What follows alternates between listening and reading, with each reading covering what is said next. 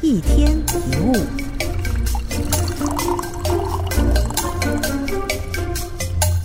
人为什么会希望别人看到自己好的那一面呢？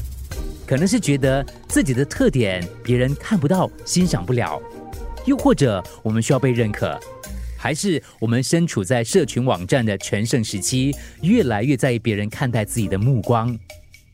这种心态所反映出来的行为就是装阔、追求 IG 美照等等的行为。比如说，发表一些远比实际发生事情还要夸张、还要正面、还有好的言论或是照片。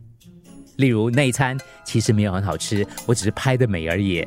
那个风景其实没有很美，我只是角度取得好。以外观表现为主，而不是内在。我们希望让所有人看到都羡慕，都觉得哇，很美嘞，好厉害了，在哪里啊？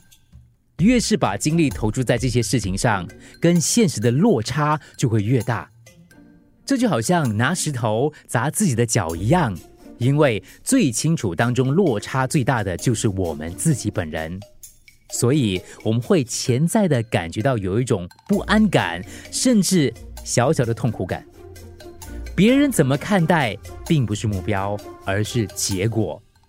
按照自己的想法行动，至于结果是不是能够得到别人的称赞，则是另一个完全不同的问题。不要装阔，因为你自己创造了落差，你才会这么痛苦。